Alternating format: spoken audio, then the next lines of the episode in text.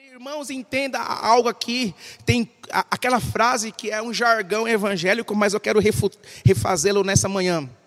Tem coisa que Deus faz, tem coisa que eu e você temos que fazer. Não adianta.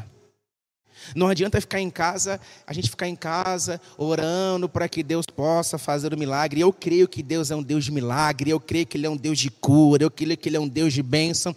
Eu creio, irmãos, eu creio. Mas, amados irmãos, tem coisa que nós vamos ter que fazer. Coisa que nós vamos ter que ir e tocar na água, e nos envolver, e pôr as mãos, e ir para cima, e nós vamos para cima. Quando Deus fala assim, Moisés, é com você que eu estou tratando, querido.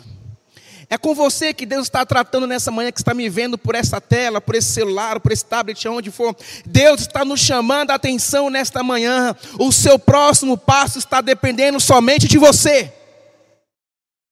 Não fique na, na defensiva. Ah, Deus, eu vou ficar aqui esperando o milagrinho de Jesus. Não, vai, toque na água, porque o milagre vai acontecer. O versículo 21 diz que Moisés estendeu as mãos. Tem que estender as mãos.